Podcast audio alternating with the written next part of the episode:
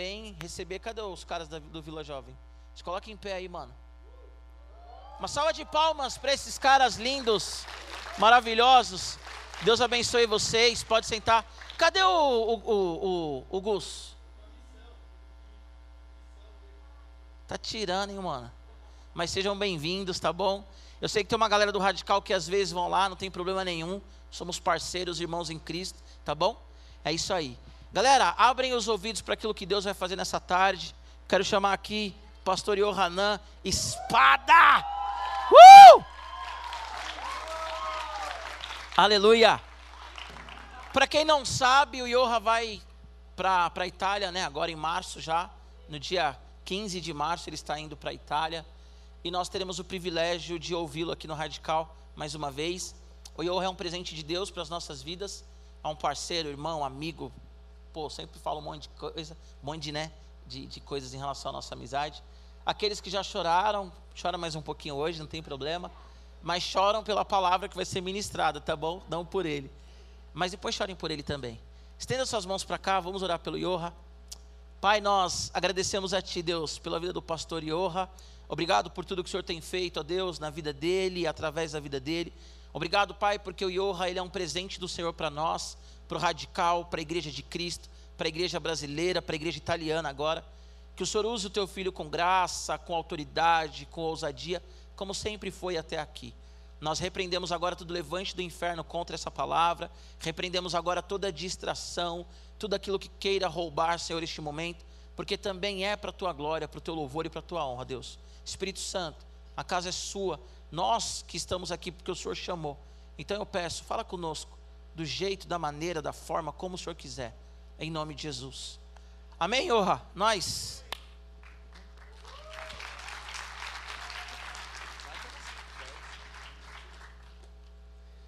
Tudo e aí, nosso. Radical, beleza? Aí sim, estou muito feliz de estar aqui com vocês. Giba, obrigado pelo convite, pelo carinho de sempre. Você sabe que sempre vai ter um lugar para você lá na Itália, né? Aí sim, tamo junto. Não, para outras pessoas também, né? Mas só não pode todo mundo ao mesmo tempo, senão aí vai ser meio complicado, né? Galera, vou pedir aí para vocês já abrirem aí a Bíblia em 1 Pedro, capítulo 5, nós vamos ler apenas dois versículos, o versículo 6 e o versículo 7. Ó. 1 Pedro 5, 6 e 7. Estou feliz mesmo, gente, de estar aqui. Acho que vai ser meu último culto, né, antes da minha ida, que eu estou pregando. Mas com certeza, né, Giba, vai ter conferência, outras coisas. Quem sabe mais pra frente aí eu não volto, né? Como um preletor, né? Aqueles... É, vai ficar chique o negócio. Vamos lá então.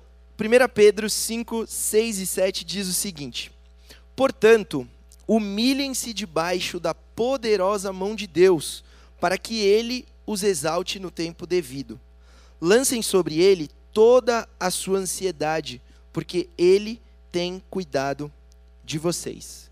Jesus, muito obrigado pela tua palavra, obrigado porque estamos aqui reunidos ah, por causa de ti. Não estamos aqui apenas pelos nossos amigos, não estamos aqui apenas por causa de ah, um pastor que vai pregar, mas estamos aqui porque estamos interessados em quem o Senhor é.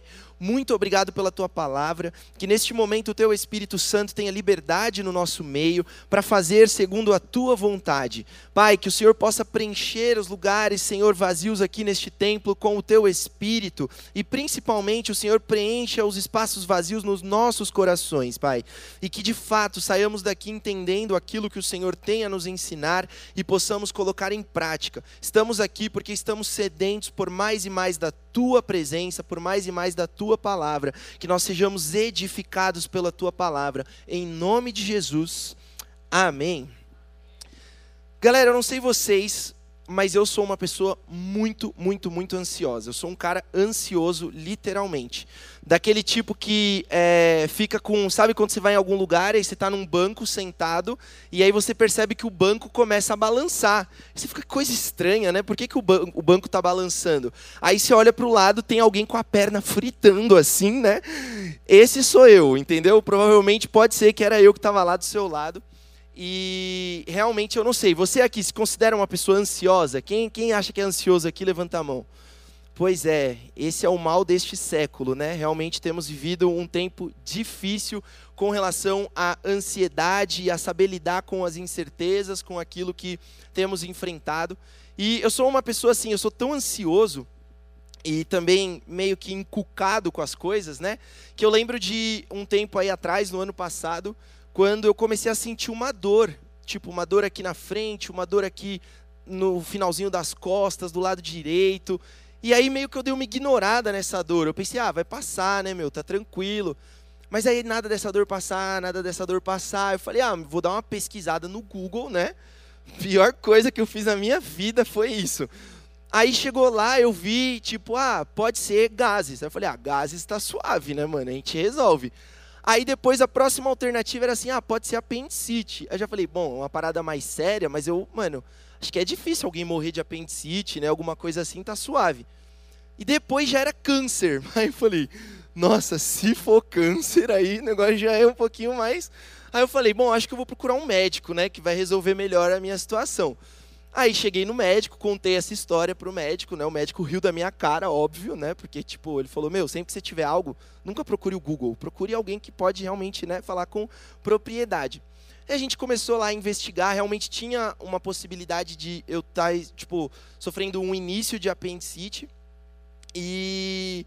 Mas aí eu sei que passou muita coisa, eu não vou contar a história inteira porque é muito grande, mas eu quero chegar num dia em que eu quase operei, e aí eu estava em casa depois, porque acabou que não rolou a cirurgia, embora já estava tudo certo para que tivesse acontecido. E aí eu estava lá em casa e estava, mano, em choque. Tipo, tudo que eu sentia, aí o que o médico falava, tipo, o médico falou, oh, se for apendicite, você não vai sentir fome. E aí eu já ficava, qualquer coisa que eu sentia, eu já falava, meu, será que eu tô com fome? Deixa eu tentar comer alguma coisa, né? Ah, foi, tal. E aí eu ia fazendo isso. Meu, eu comprei um termômetro porque o lado de casa tinha quebrado, eu deixei do meu lado o termômetro para que eu pudesse ficar medindo a febre toda hora, porque se desse tipo, se eu medir tava 36 e 2, aí se eu medisse depois 36 em 3, eu, meu Deus, é apendicite, ferro. Eu vou morrer, tá ligado? E aí teve um dia aí, né, esse, esse dia à noite que é, eu estava lá deitado e, e, era engraçado assim, eu, eu, comecei, não tinha percebido ainda que era algo da minha mente, mas eu vi que eu distraí lá assistindo um filme, alguma coisa assim, e do nada meus pais, e eu, nessa hora eu fiquei de boa, eu parei de sentir dor, parei de sentir tudo.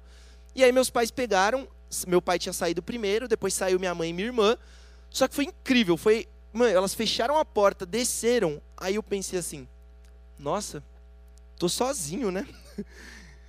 se eu começar a ter uma crise aqui, né? Quem que vai me levar para o hospital?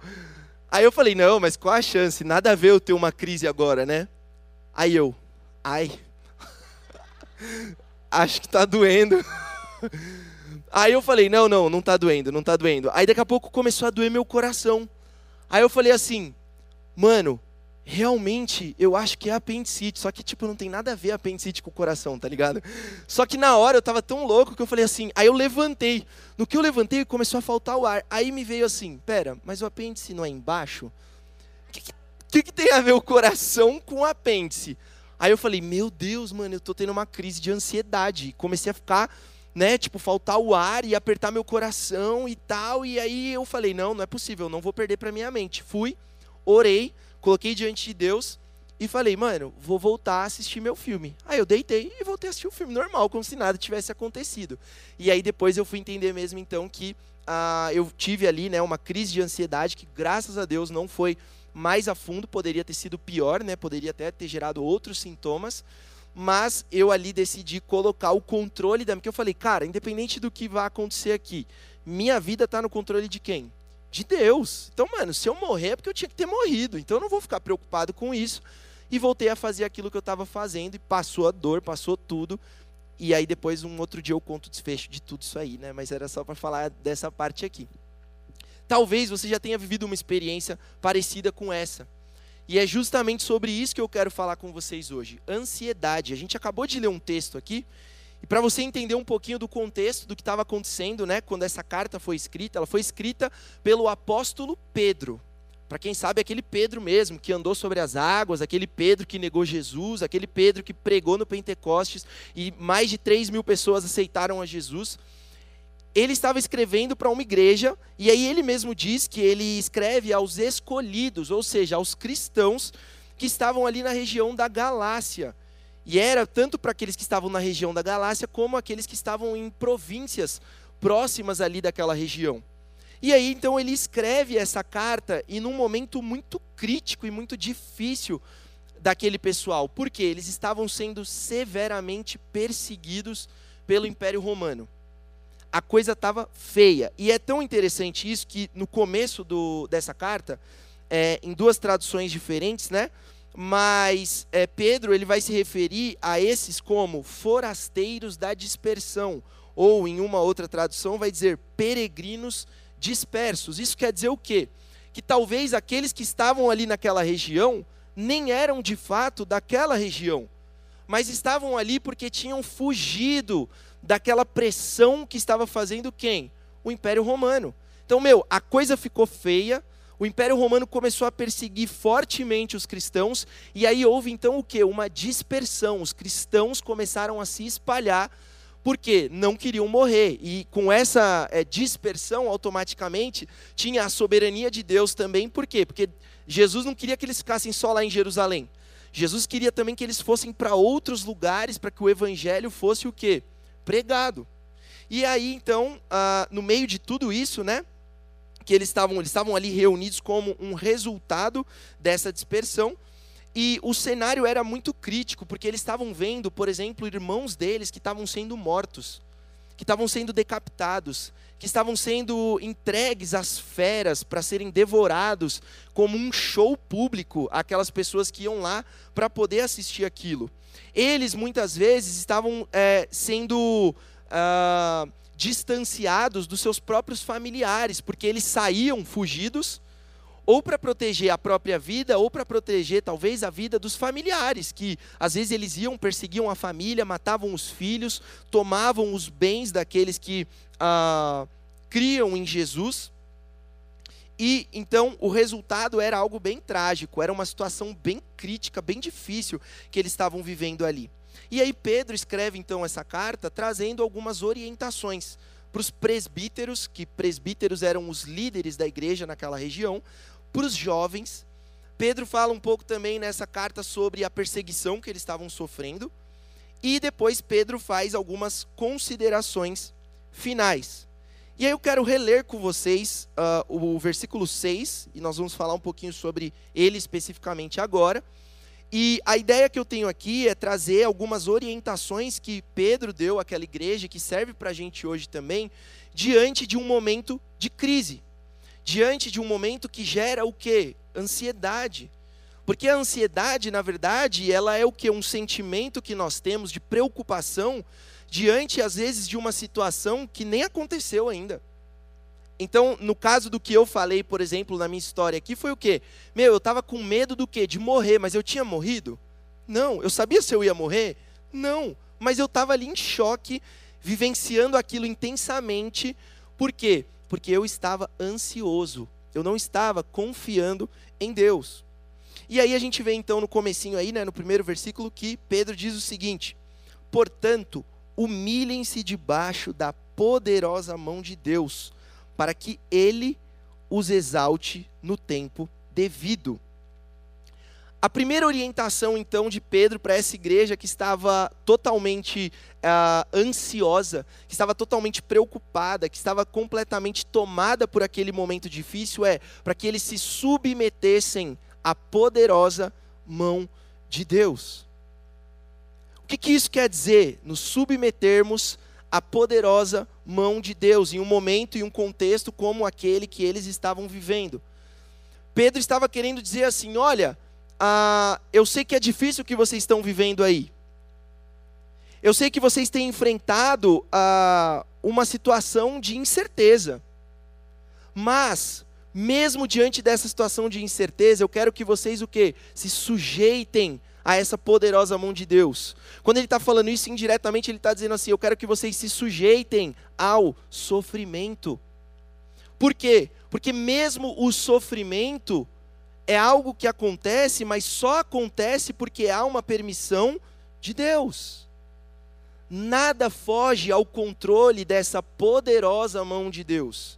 E se nada foge ao controle dessa poderosa mão de Deus, isso quer dizer que, mesmo que eu esteja sofrendo, quer dizer que Deus permitiu que eu estivesse sofrendo.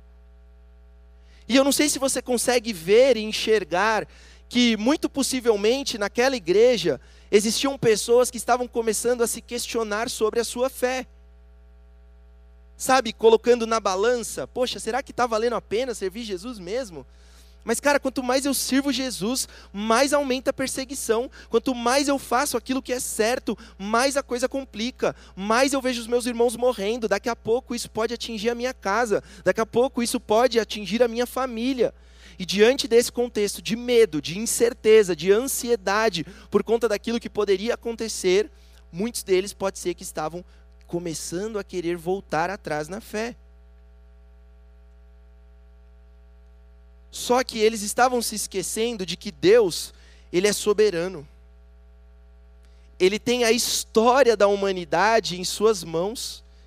Ele foi o escritor da história da humanidade.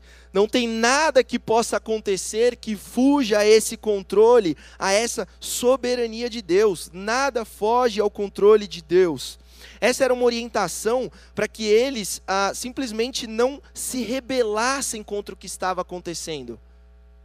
Sabe, talvez no meio deles já tinham alguns que estavam inclusive se levantando, além de pensar em desistir, mas antes disso, talvez, se levantando para dizer assim: Mas Deus, onde está o Senhor num momento como esse, que eu não consigo ver o teu agir?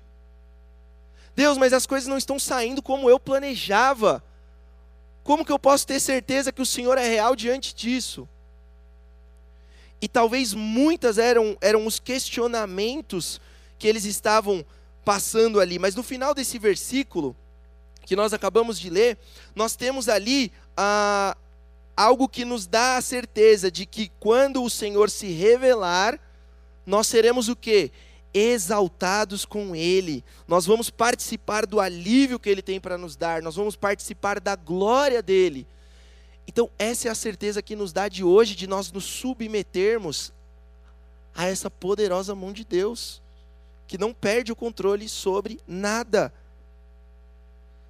Mas antes de que isso acontecesse, de que esse momento em que Cristo Jesus voltaria, e esse encontro nosso com Jesus pode acontecer em dois momentos. Ou é no momento que nós vamos morrer, e aí esse já é o nosso encontro com Cristo, ou será no momento em que ele voltará para buscar a sua igreja, e nós então já estaremos ali com ele. Mas enquanto isso não acontece, Pedro estava dizendo que naquele momento era preciso que eles se sujeitassem a essa poderosa mão de Deus, que é quem guia as circunstâncias, a providência, a história, os acontecimentos ao invés deles ficarem questionando Deus, mas por que eu não vejo o Senhor nessa situação? Deus, mas por que eu não vejo o Senhor nessa circunstância? Eles deveriam se humilhar a essa poderosa mão de Deus, porque essa mão que guia a história e que no tempo certo colocará fim a este sofrimento, seja aqui na terra ou no momento que nós nos encontrarmos com Ele. Às vezes o problema é esse, que a gente fica achando que essa provisão de Deus para o fim do nosso sofrimento tem que acontecer neste período que nós estamos aqui na terra. Mas, cara, não tem nenhuma promessa bíblica de que isso seja uma verdade. A verdade é qual? De que um dia esse sofrimento passará. Agora, quando? Só Deus é quem sabe dizer. E aí eu quero ler um texto com vocês, você não precisa abrir aí, já está aberto aqui, eu vou ler, que está lá em Romanos 5, 3 e 4, que diz assim: Não só isso, mas também nos gloriamos nas tribulações, porque sabemos que a tribulação produz perseverança, a perseverança um caráter aprovado, e o caráter aprovado, esperança. Sabe o que isso quer dizer? Que Deus tem um propósito no sofrimento. Deus tem um propósito no sofrimento que você está enfrentando hoje.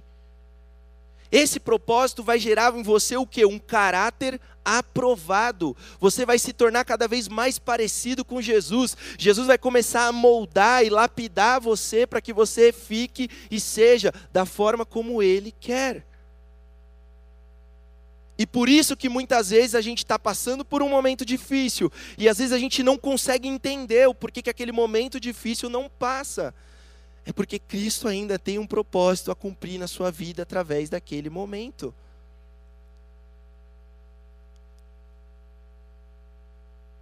Sabe, não existe uma promessa bíblica de que Deus nos pouparia do sofrimento.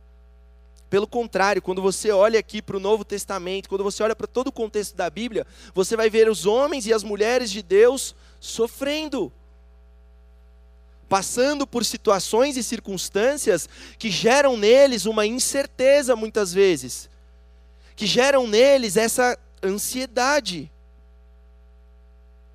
E Paulo mesmo ora a Deus pedindo para que ele tirasse o espinho na carne, e Deus não tirou, disse o quê? A minha graça te basta. Então, diante da ansiedade, primeira coisa que nós precisamos entender é que Deus não poupará muitas vezes a nossa vida do sofrimento. E às vezes a gente está tão ansioso para algo que nós poderemos enfrentar que é ruim, quando na verdade pode ser que realmente Deus esteja nos preparando para enfrentar aquilo, porque através daquela situação e daquela circunstância Ele nos levará a um crescimento, a um amadurecimento, a um relacionamento ainda mais fundo e mais profundo com Ele. Vocês se lembram da história de Jó? Deus permitiu que o diabo tirasse tudo que Jó tinha.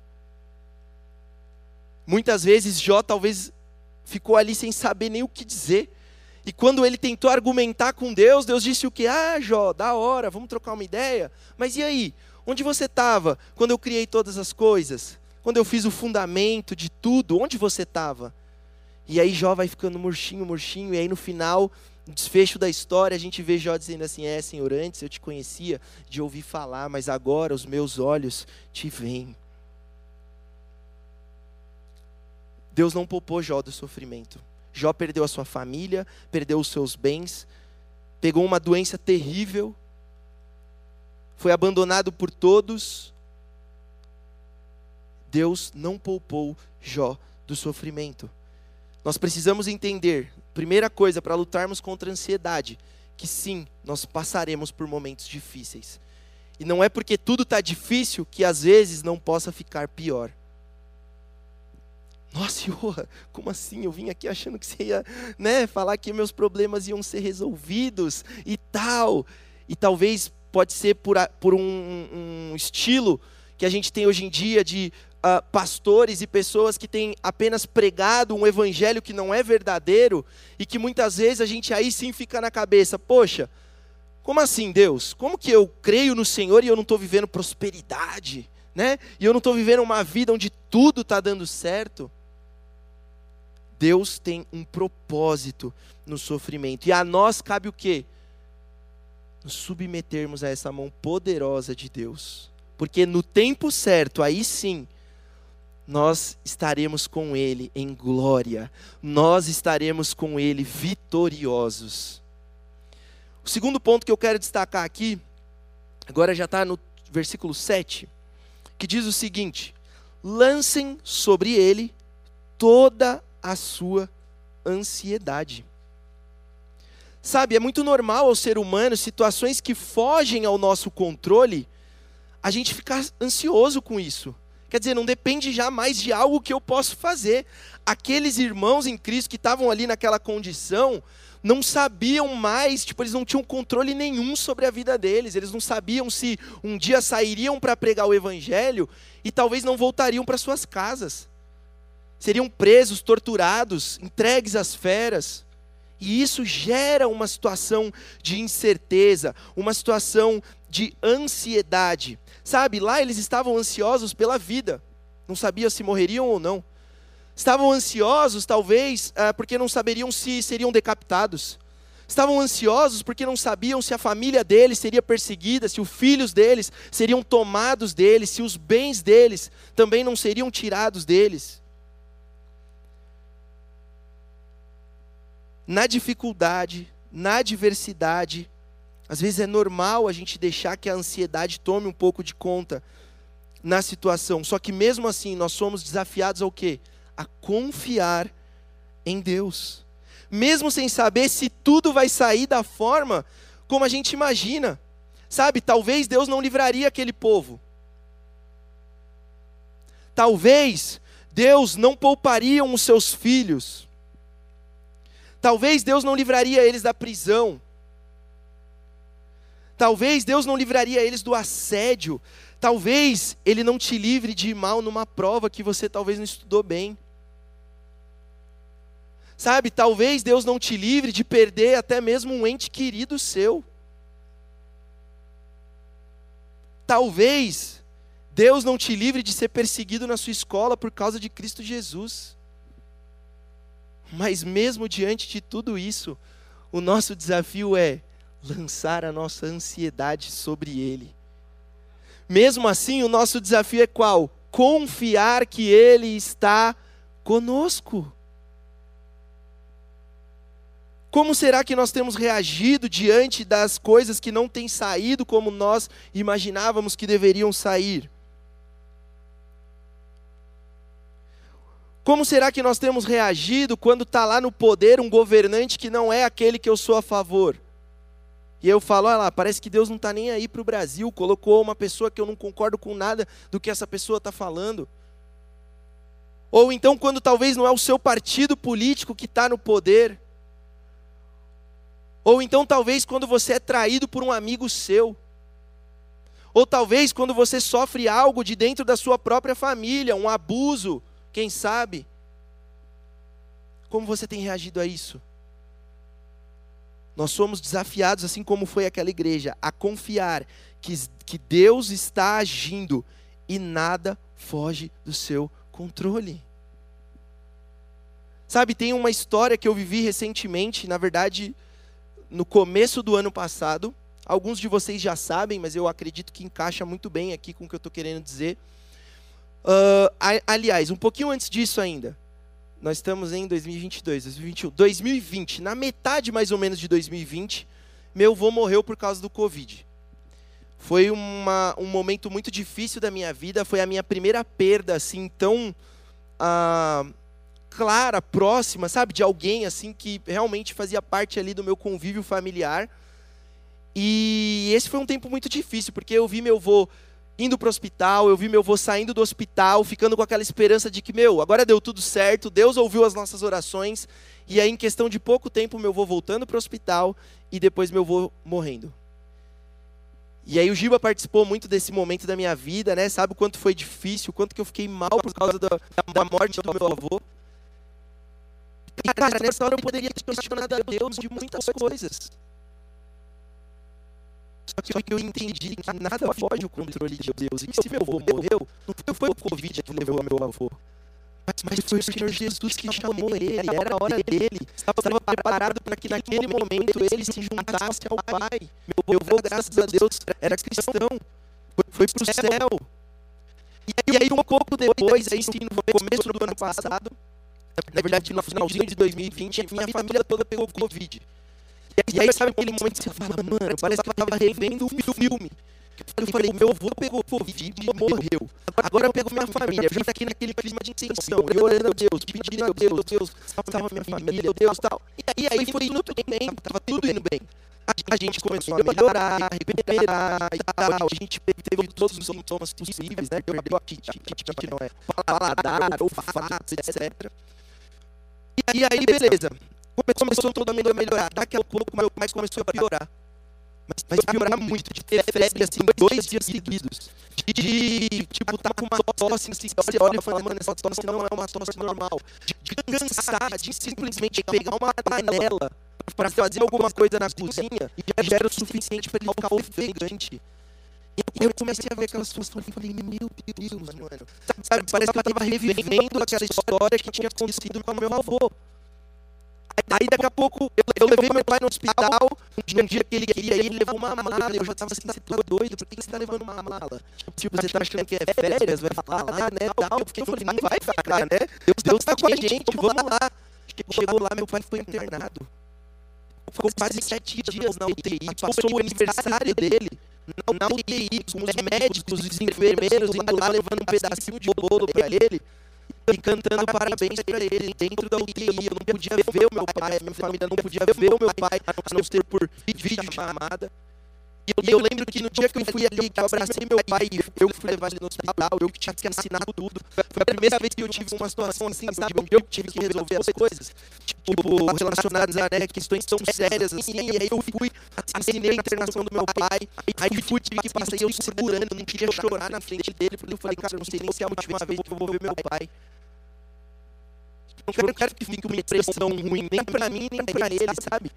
E aí, naquele momento ali que a gente estava né, meio que se despedindo, e eu com aquele sentimento de que eu não sabia se eu era o último representante da minha família que estava falando com ele.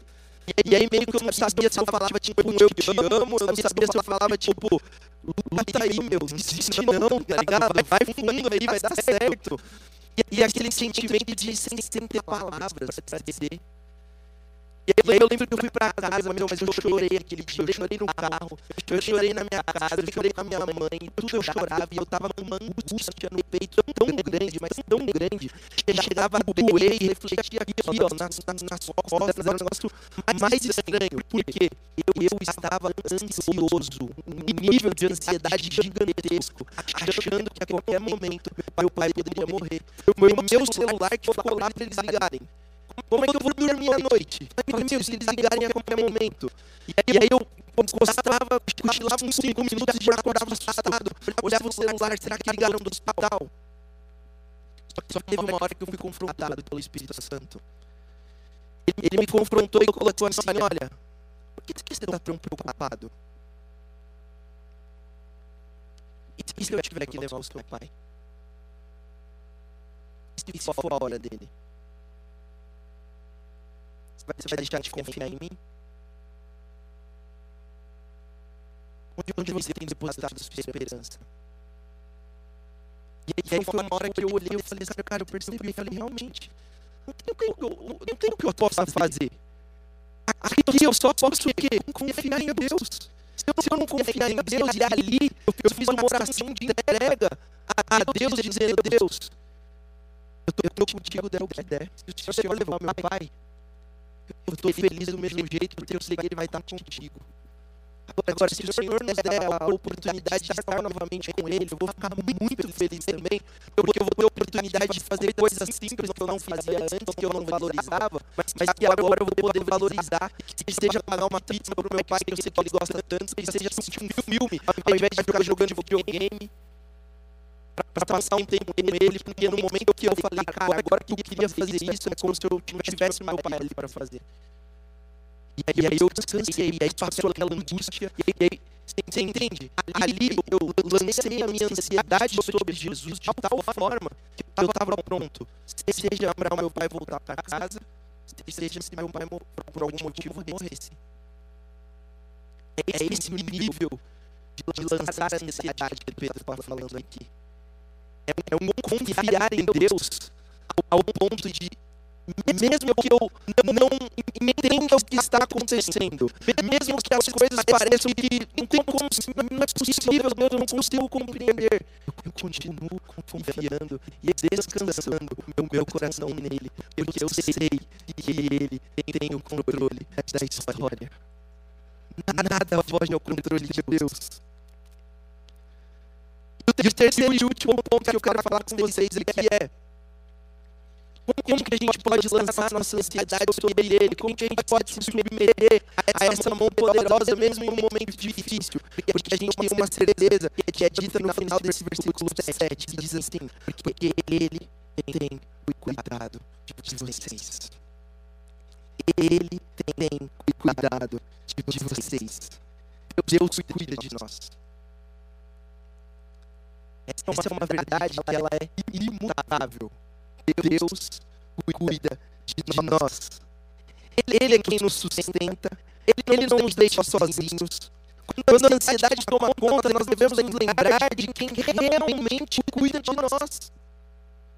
De quem verdadeiramente é a nossa esperança. A poderosa mão dele está sobre nós. A promessa bíblica de que Ele estaria conosco todos os dias até a consumação dos séculos continua valendo. Ele está conosco, assim como Jesus esteve com essa igreja nesse momento difícil, para que eles pudessem lançar sobre ele ansiedade, para que eles pudessem continuar, seguir adiante. Ele também esteve comigo no momento em que eu achei que meu pai ia morrer. Ele esteve comigo no momento em que meu avô realmente morreu.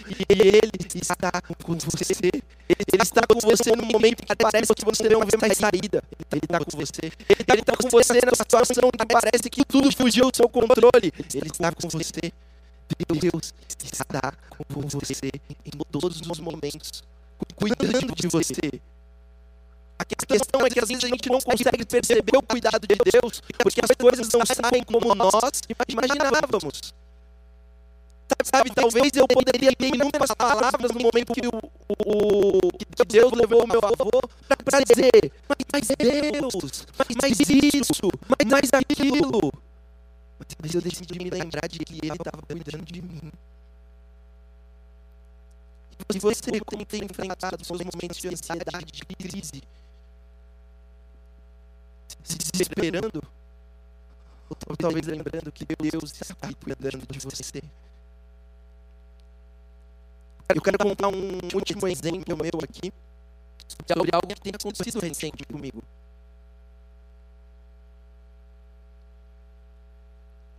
Como o Gil comentou, eu estou vivendo um momento de mudanças na minha vida. Um momento de mudanças bem radicais. Um momento onde Deus me chama para ir para um lugar onde eu não tenho certezas, onde eu não sei como as coisas acontecerão, onde eu tenho que abrir mão de toda uma vida já construída, de sair de uma zona de conforto, onde eu tenho a minha família, onde eu tenho o ministério que Deus colocou nas minhas mãos, onde esse ministério está super estruturado, onde as coisas estão caminhando, onde eu tenho a confiança dos pais, dos pré-adolescentes, dos pastores, para ir para algo que é incerto.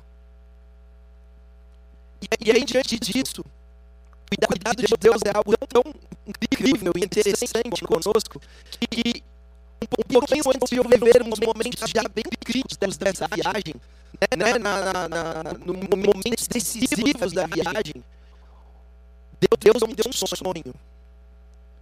Deus me deu um sonho que, meu, meu tipo, literalmente foi o cuidado dele para tudo aquilo que eu viria passar e tudo aquilo que eu ainda vou passar. Coisas que eu já passei, que Deus me fez lembrar desse sonho, e coisas que eu ainda vou passar, e que eu tenho certeza que quando eu estiver passando, Deus vai me fazer lembrar desse sonho de novo. Eu não sou uma pessoa muito assim, já tive sonho e, tipo, é, Deus está falando comigo, qualquer sonho que eu tenho. Não, muito pelo contrário. Eu tenho, tenho um temor muito grande no dizer isso. Olha, Deus falou comigo comigo através desse sonho. Quando eu sonho algo que eu fico meio assim, oro, falo, Deus, olha, tá aqui, entrego nas tuas mãos, se o Senhor quiser me livrar disso, vou ficar muito feliz, né, tal, da hora. E assim, só que esse sonho, quando eu acordei, eu falei, cara, Deus falou comigo através do sonho. Tipo, eu lembro desse sonho com uma clareza tão grande, mas tão grande, que eu não tenho dúvidas de que foi Deus que me deu esse sonho. E olha que fazia muito tempo que eu não lembrava dos sonhos. Eu acordava e parecia que não tinha sonhado, mas nesse dia, Deus me deu o seguinte sonho. Eu estava num apartamento, eu sabia que era sétimo andar, e era tipo orla de praia, eu estava de frente com uma praia. E aí eu comecei a olhar a praia ali, uma praia bonita e tal. Daqui a pouco o mar começou a ficar estranho. Eu falei, nossa, mas como está estranho esse mar? E a forma como o mar foi batendo na areia, o chão foi perdendo a, o fundamento. O chão foi simplesmente caindo, assim, sabe? A areia foi como que abrindo um buraco no chão. E eu comecei a olhar aquilo e falei, meu Deus, eu olhei e, e, aquele buraco estava vindo tipo na minha direção, assim. E aí quando eu olhei, eu falei, meu, se tá caindo areia ali, vai chegar no asfalto, vai começar a cair embaixo do asfalto, vai cair o chão e o prédio vai tombar. No que, eu falei isso, eu senti uma paz muito grande. É como se eu estivesse fazendo uma constatação daquilo que estava acontecendo. Mas eu estava tranquilo na janela, de boa. E, aí, no que eu falei isso, não deu outra. O prédio começou a virar. Só que o prédio começou a tombar, assim, bem, devagarzinho, bem devagarzinho. Vou tombar, tombar, tombar. E eu, e eu tava assim, tipo, só vendo o que estava acontecendo, mas eu tinha uma paz tão grande, porque eu não vi ninguém, mas eu tinha certeza que tinha alguém segurando aquele prédio.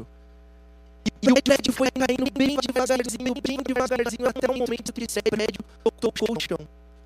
E foi tão leve a queda desse prédio que não chegou a quebrar uma janela, não estilhaçou um vidro. E aí eu falei, é, o prédio caiu. Aí eu peguei e falei, bom, vou sair daqui, né? Eu sei que tá tudo bem, mas também não vou ficar dentro do prédio, né? Sei que tá acontecendo. Peguei e saí do prédio. Quando eu saí do prédio, eu, eu vi a cidade e a cidade estava destruída. Você que já viu uma cena tipo pós-terremoto vai entender o que eu estou dizendo. Meu, meu, é aquela cena que você já não conseguia dizer mais o que é o. Era casa misturada com prédio, como você não conseguia olhar e falar que era um prédio, que era uma casa. Era uma, era uma destruição total e completa.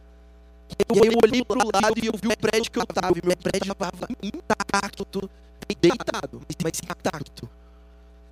E automaticamente eu, eu olhei para aquela cidade e Deus colocou um senso de urgência no meu coração.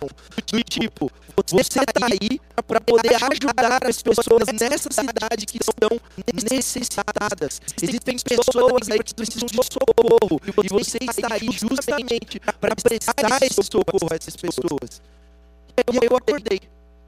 Quando eu acordei, eu, eu falei, cara, Deus falou comigo através de um sonho. Deus já me deu a interpretação do sonho. Que nessa fase que eu estou vivendo, muitas vezes vão ter momentos em que eu vou achar que tudo vai estar desabando. Parece que vai faltar o chão, que vai, as coisas vão fugir do meu controle. Como você pode ter controle dentro de um prédio que está caindo? Você não tem controle, cara. Você vai cair junto.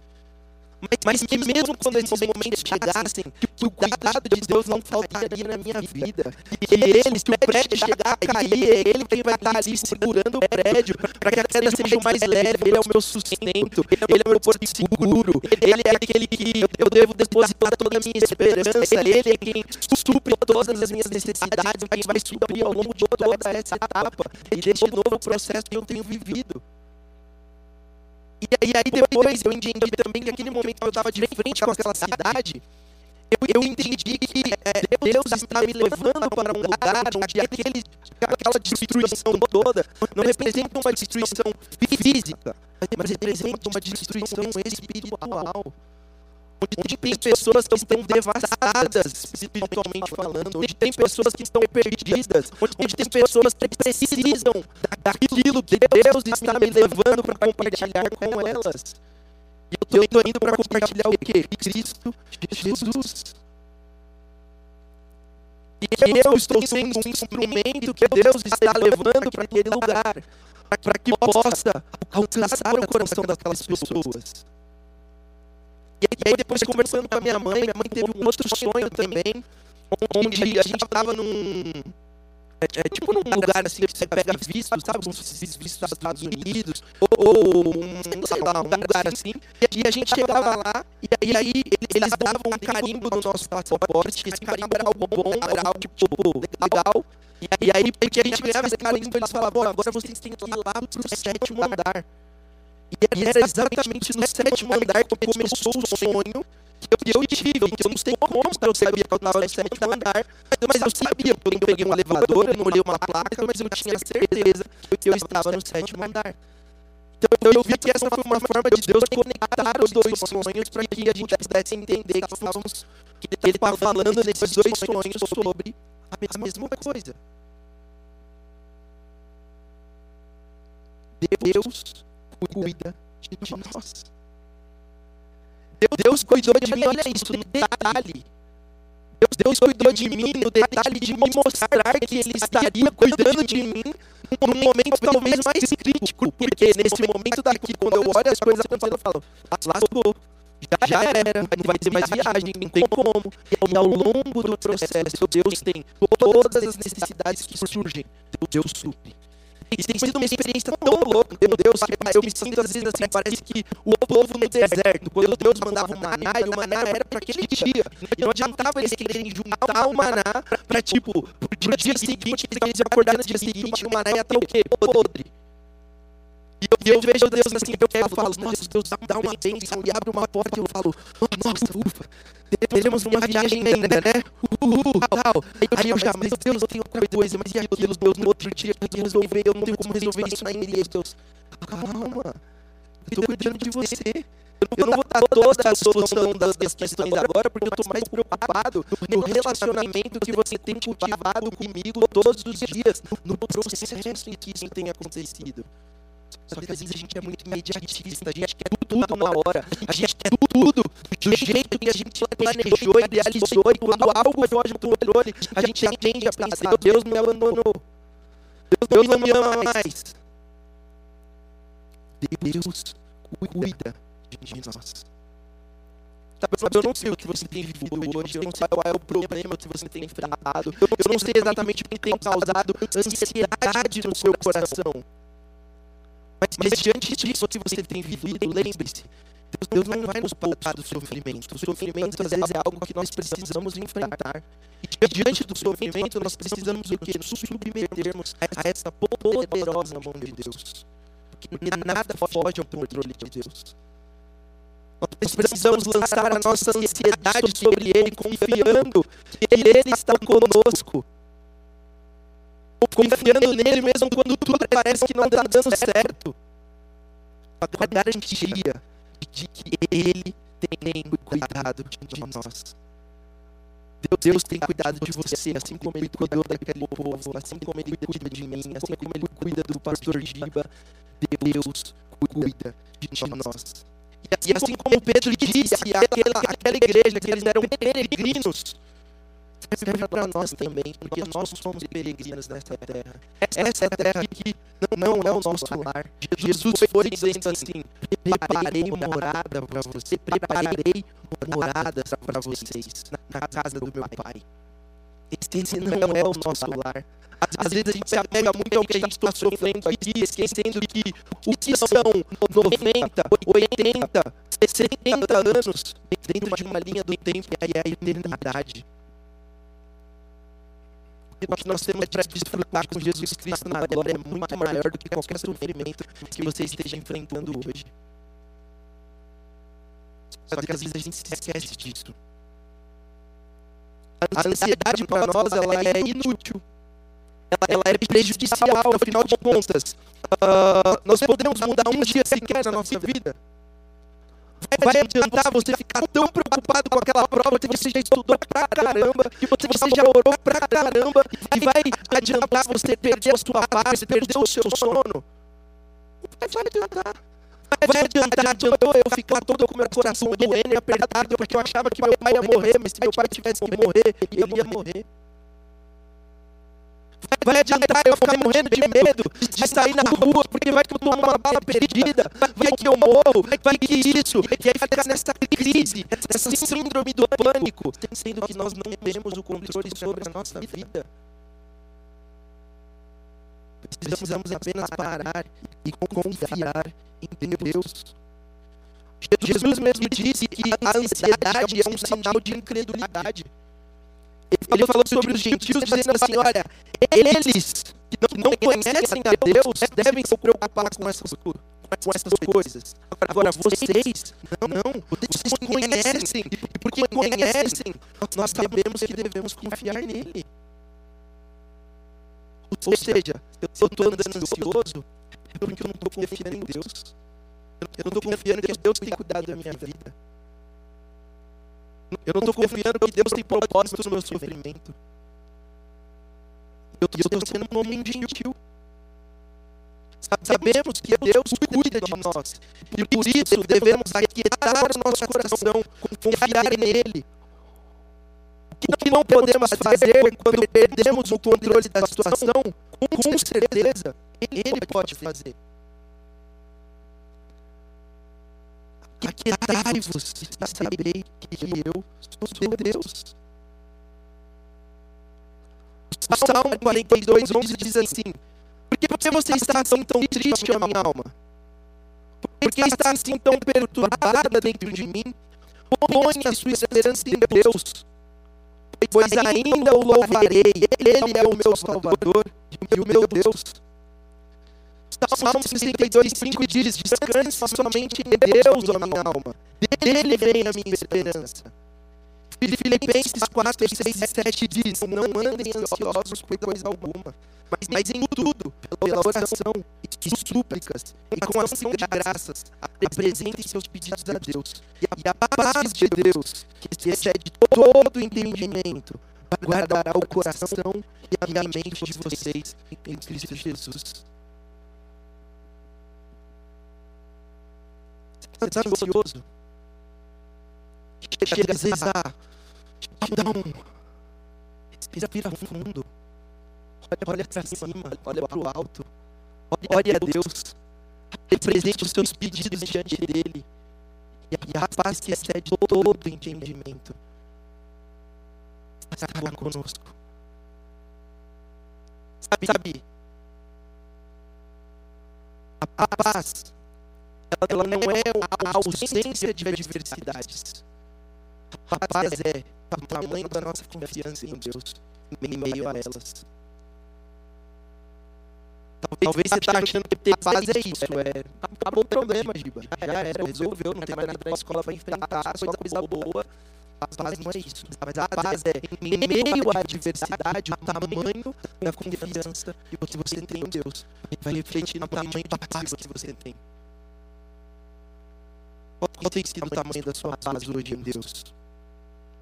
Precisamos hoje sondar o nosso coração e nos perguntar: em quem nós temos confiado? Em quem temos depositado a nossa esperança? Sobre quem temos lançado a nossa ansiedade? Em Jesus? Em uma amizade? Em um tipo de governo? Em um político ou partido específico? Na medicina? Nós mesmos? Eu queria que você fechasse os seus olhos nesse momento.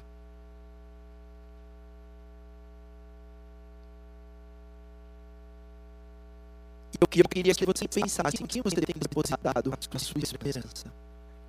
Em quem você tem lançado a sua ansiedade. Em quem você tem confiado para resolver os seus problemas. Qual o tamanho da paz que você tem sentido hoje? Mateus 11, 28 diz: Venham a mim, todos os que estão cansados e sobrecarregados, e eu darei descanso a vocês.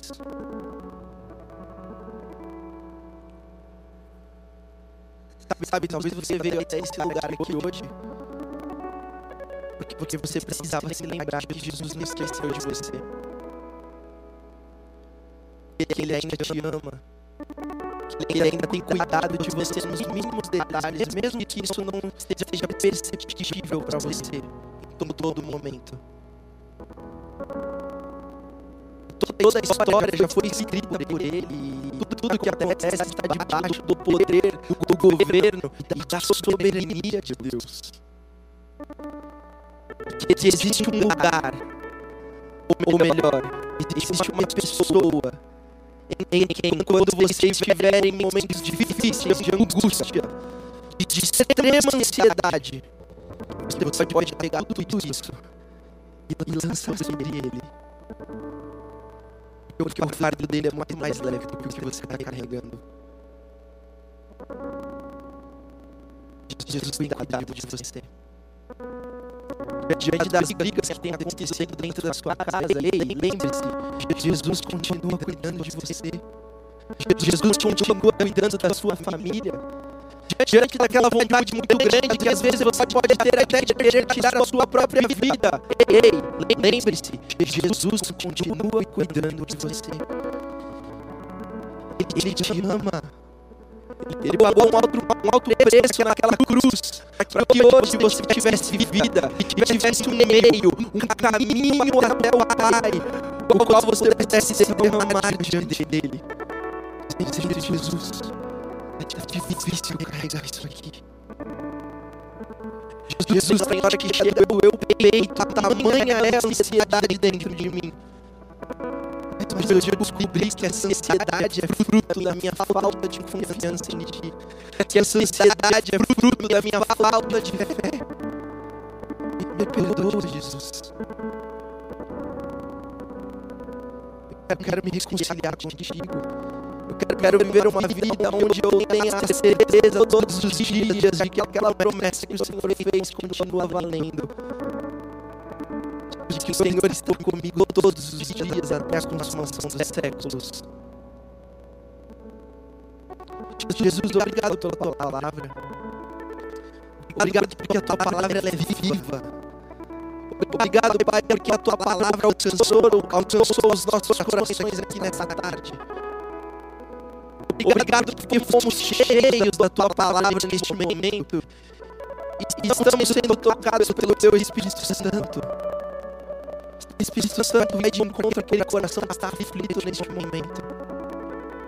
Espírito Santo vai de encontro àquele coração que está ansioso nesse momento, ao ponto, às vezes, de não conseguir até mesmo pensar em outras coisas ou fazer outras coisas, porque muitas vezes nós temos tentado trazer os problemas para as nossas mãos para que nós possamos resolver. Queremos ter a solução para todas as coisas, quando nos esquecemos que na verdade já temos a maior solução de todas. Que foi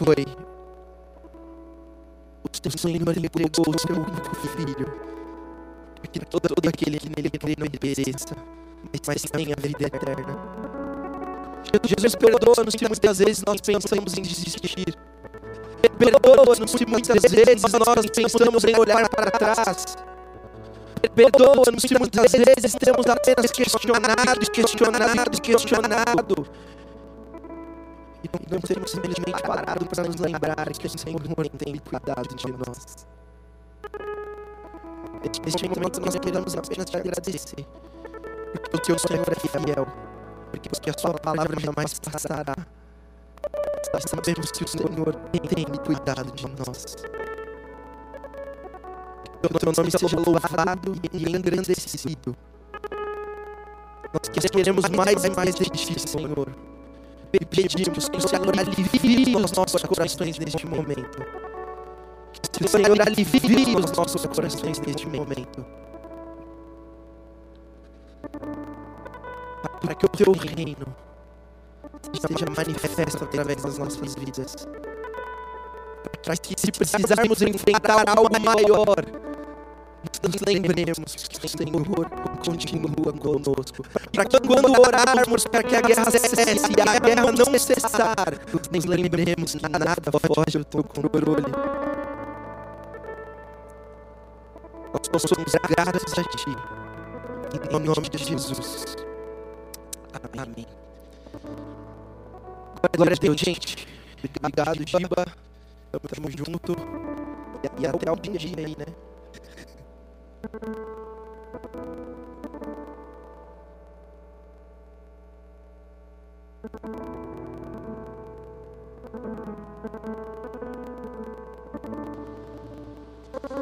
Amém. Roda Jesus, roda Jesus, roda Jesus. Ficou triste, né? Esse até algum dia. Precisava disso. É, precisava disso. E você, você caminhe debaixo dessa palavra, amém? Não, não caminhando em ansiedade, não caminhando debaixo daquilo que o mundo tem colocado, mas, debaixo da palavra de Deus. Amém? Confia no Senhor, confia em Deus. Enquanto, o pastor Johan estava pregando, eu não sou o tipo de cara que fala depois das pregações, mas, mas o Senhor ele ministrou no meu coração, falando a respeito de Marta e Maria, né? É, Maria, ela parava para ouvir Jesus, então Maria ela tinha um coração mais entregue, se a ler a história das duas, e Marta tinha um coração um pouco mais ansioso. Eu, eu amo cada um de vocês como filhos, como irmãos mais jovens. Não, não gosto dessa coisa de chamar de pai, de chamar Mariana de mãe, não sou seu pai. Alguns de vocês têm pai, outros não, mas eu não sou seu pai. Sou seu pastor. Mariana não é sua mãe, não chame ninguém de mãe. Honra sua mãe.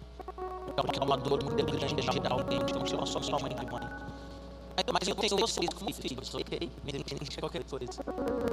E, e às vezes tem estresse no meu coração de, ver vocês no culto. Não bronca, sabe? De alguém que está nervoso. Mas é a fala de alguém que fica chateado por estar preocupado. E de uma palavra dessa do pastor Yoha, de permanecermos firmes no Senhor, eu vejo, algumas pessoas mexendo no celular e jogando no celular. Aí sabe o que vai acontecer? Independente se você é salvo ou não. Quando o calo apertar, havia uma perseguição no Brasil, ou quando seu pai ou sua mãe estiver doente, quase morrendo, ou quando você estiver quase morrendo, você não vai lembrar dessa, dessa palavra. E aí você vai entrar em desespero, e aí você vai querer se matar, e aí você vai assim, Deus, o Senhor me ama, porque a semelhança de Marta, nós estamos matados as pessoas. Então, assim, continue vindo no culto, porque mexendo no celular ou não, eu prefiro você no culto do que em casa. Eu prefiro você mexendo no celular, no culto, do que em casa. Só que a minha tristeza é que talvez você está aqui diante de uma palavra e você não está entendendo o que está sendo dito. E aí depois o seu pai vai me procurar e vai falar assim, pastor, o meu filho não cai no radical, a minha filha não cai no radical, porque não consegue se inserir. Como que alguém que fica mexendo no celular no culto vai se inserir? Como que alguém tem, tem tempo, tem tempo, desculpa, para mexer no celular e ficar jogando? Estou falando do que eu vi, ok? Não do que me falaram. Como, como que alguém que fica no, no culto de uma hora e meia, duas horas, no seu celular jogando, como é que vai ser inserir? Aí é muito fácil falar que, ah, eu não sou acolhida no radical. Como? Diante de uma palavra dessa, de fortalecimento, diante de uma palavra dessa, do Espírito Santo do céu para nós. Nós, nós estamos pelo celular e depois nós vamos falar assim, mãe, eu não vou mais no radical. Porque o tio Giba é chato, porque ele deve ser aluno liga pra mim, porque ele queria isso por, por, por, por aquilo, mas, mas na verdade você está no seu celular jogando. Então a minha oração agora de pai, um pouco mais bravo, é que em nome de Jesus, se o celular queime, se o seu celular cai no chão, que em nome de Jesus aconteça alguma coisa que você fixe em seu celular. Agora que você acha assim, oh Senhor, agora eu sou o Senhor, faz sentido o que o Yoha falou. Amém. A maior ofensa que pode fazer contra Deus e não contra mim é você na hora do culto ficar mexendo no celular. Essa é a maior ofensa. Yoha, obrigado. Amamos você, vamos sentir a sua falta muito, muito, muito, muito. Fico feliz que eu tenho um lugar para ir na Itália eu creio que o Senhor está te levando, então, em um momento assim, ai meu Deus, eu, eu sei o que Deus está fazendo na sua vida. E espera acompanhar tudo, tudo aquilo que Deus vai fazer na, Itália, através da sua vida. Na Itália e outros países, né? Bélgica, Suíça, Espanha, Portugal, Ucrânia, Rússia. Amém. O Senhor leva o teu filho para a Ucrânia, para a Rússia. Amém. Nós coloquem em nome de Jesus rapidinho. Galera, nós tivemos uma pequena alteração, tá bom? Então, as apresentações da liga, nós, nós vamos ter apresentações. Hoje nós voltamos, eu vou falar, eu quero que você faça barulho. Hoje nós voltamos oficialmente com a Liga dos PGs. Amém! Mas, em função do alto da Páscoa, nós não vamos conseguir fazer lá embaixo. Então, o que, que nós vamos fazer? Galera do canal, do, do canal, nós vamos liberar no horário para eles virem ensaiar. Aí, fora no hall de entrada, a célula que vai apresentar vai ficar no canto aqui no recuo e vai, e vai apresentar. A célula e as pessoas que não são da célula, mas todo mundo vai ficar, em nome de Jesus, você não vai embora, nós vamos ficar aqui vendo, tá bom? Então, se ela fazer apresentações de assiste. Se ela fazer apresentações de assiste. Não, não vai ser no tempo 2, tá bom? Vai ser fora. Galera, é o seguinte. Em junho, feriado de Corpus Christi, nós teremos o Acampari! Pela, pela primeira vez, nós vamos fazer radical em linha do sonho nosso. Eu, eu e o Yoha, mas agora eu e o Rick. Amém. Então guarda dinheiro, economiza McDonald's, economiza Burger King, vamos que vamos. Galera, em abril também nós teremos o More for Girls, amém? O More for Girls é uma campanha só para meninas, né? O More for Girls, só para meninas. Na, igreja, no Templo 2, é, é muito legal. Quem nunca participou, as meninas vêm aqui, as meninas ficam de pijama. Aí o que acontece? É uma vigília oração, louvor. O Espírito Santo fala com vocês, mas também no dia seguinte vocês acordam, tomando café da manhã juntas, conversando muito. Na madrugada tem muita resenha. Vocês vão ficar de pijamas, podem ficar tranquilas, porque é proibido a entrada de meninos, tá bom?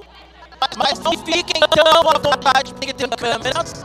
Então não precisa, né? Achar que você tá tem câmeras, tá bom? Mas vai ser em abril, Only for Girls, tá? Nós, nós teremos também um curso chamado Integridade Sexual,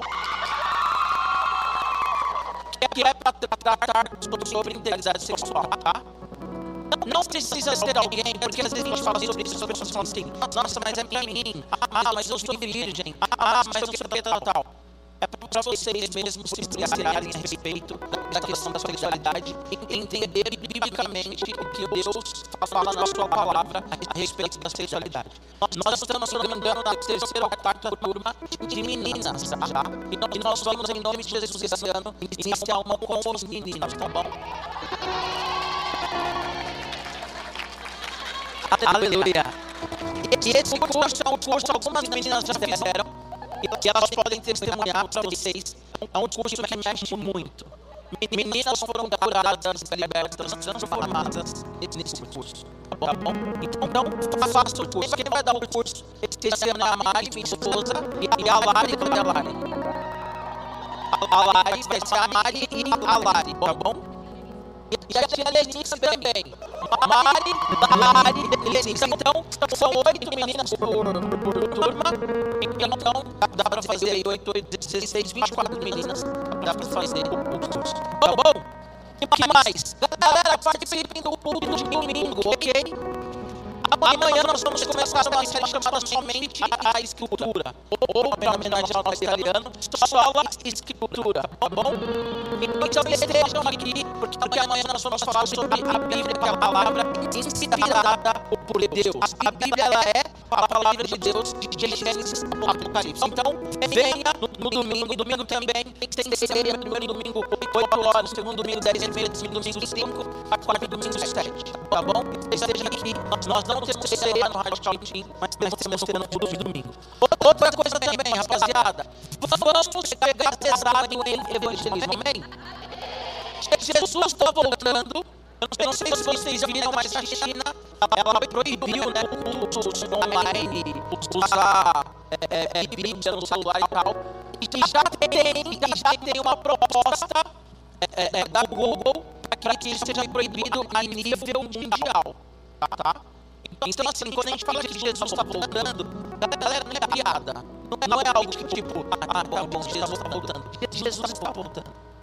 E nós temos que estar preparados para essa volta. Não, com medo, amém? Mas, mas na expectativa. Porque a melhor coisa que vai acontecer na história da humanidade é a volta de Jesus. Mas, mas nós não podemos subir para o céu sozinhos. Então evangeliza, traga adolescentes para Jesus. Fala do amor de Jesus para um número maior de pessoas que você puder. Tá bom? Agora nós vamos entregar os nossos dízimos, as nossas ofertas. Quem aqui já ouviu uma pregação sobre dízimo e oferta? Levanta a mão. Tá, tá. Na, semana que vem eu vou fazer uma pregação sobre dízimo e oferta. E você vai vir. Se você faltar, eu vou ligar para seu pai, para sua mãe, já vi mundo que veio hoje. Até a galera do Vila Jovem veio hoje, vem semana que vem. Tá, tá? Vocês vão ouvir uma mensagem sobre dízimos e ofertas. Porque, porque muitas pessoas falam assim, ah, dízimo não é de hoje. Meu Deus, ele não precisa de dinheiro. Vou dar só uma resposta rápida. Lucas capítulo 8, a Bíblia diz que algumas mulheres elas sustentavam Jesus enquanto ele pregava o Evangelho. Porque o Evangelho ele se faz com a pregação, com a proclamação, mas nós precisamos de recursos financeiros para enviar as pessoas ao campo missionário. Amém? Nós precisamos de recursos financeiros para que igrejas sejam mantidas. Para você entender bem rapidinho, se você não pagar, se você não, seus pais, né, não pagarem as contas na sua casa, você não tem onde morar. E na igreja é a mesma coisa. Nós, nós não pagarmos as contas, nós não teremos onde cultuar. E isso é importante. Países perseguidos têm missionários, porque a igreja sempre tem. Então, tem uma missionária nossa que a gente não cita o nome dela. Porque ela está no país perseguido, e se descobrirem que ela está lá, sabe o que vai acontecer com ela? Ela vai ser decapitada e morta. Então você nunca vai saber o nome dela, não vai saber quem é, mas ela é DVP. Ela está no país, ela pode morrer a qualquer momento se souberem que ela é cristã. E sabe por que ela está lá? Porque nós sustentamos ela financeiramente. Então, dízimo e oferta ele é um instrumento de Deus para que o reino do Senhor seja estabelecido. Além de, que é o que eu vou falar na semana que vem, o nosso dinheiro também está dentro da adoração. Amém? Você vai ter semana que vem, não?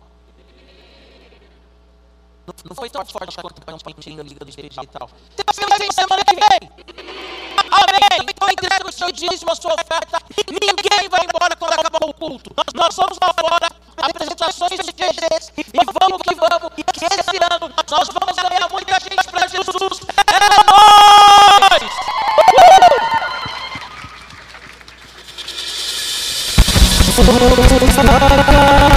É Oh!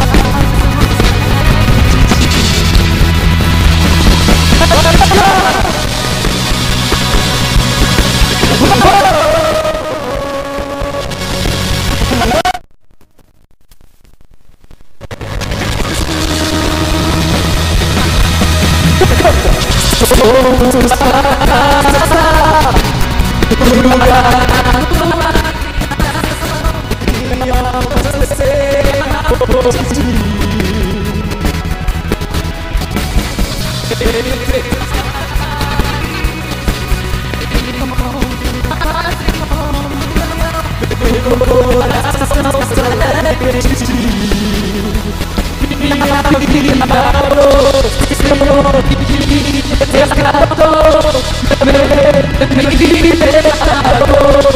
Em ti temos expressão, em ti encontrei saudade de um povo. A cada vez canta meu amor com toda a terra, mas nem sempre isso morte. Saudade de um povo.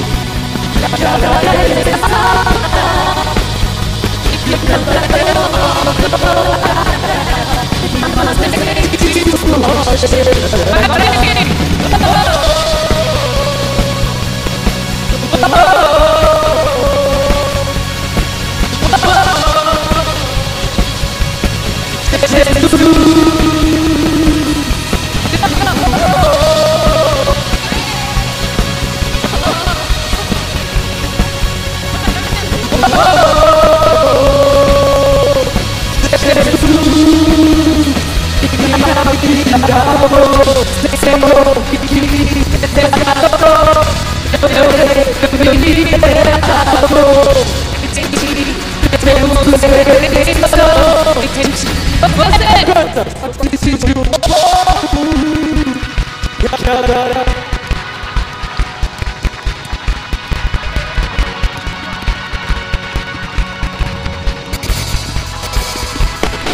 Nóis!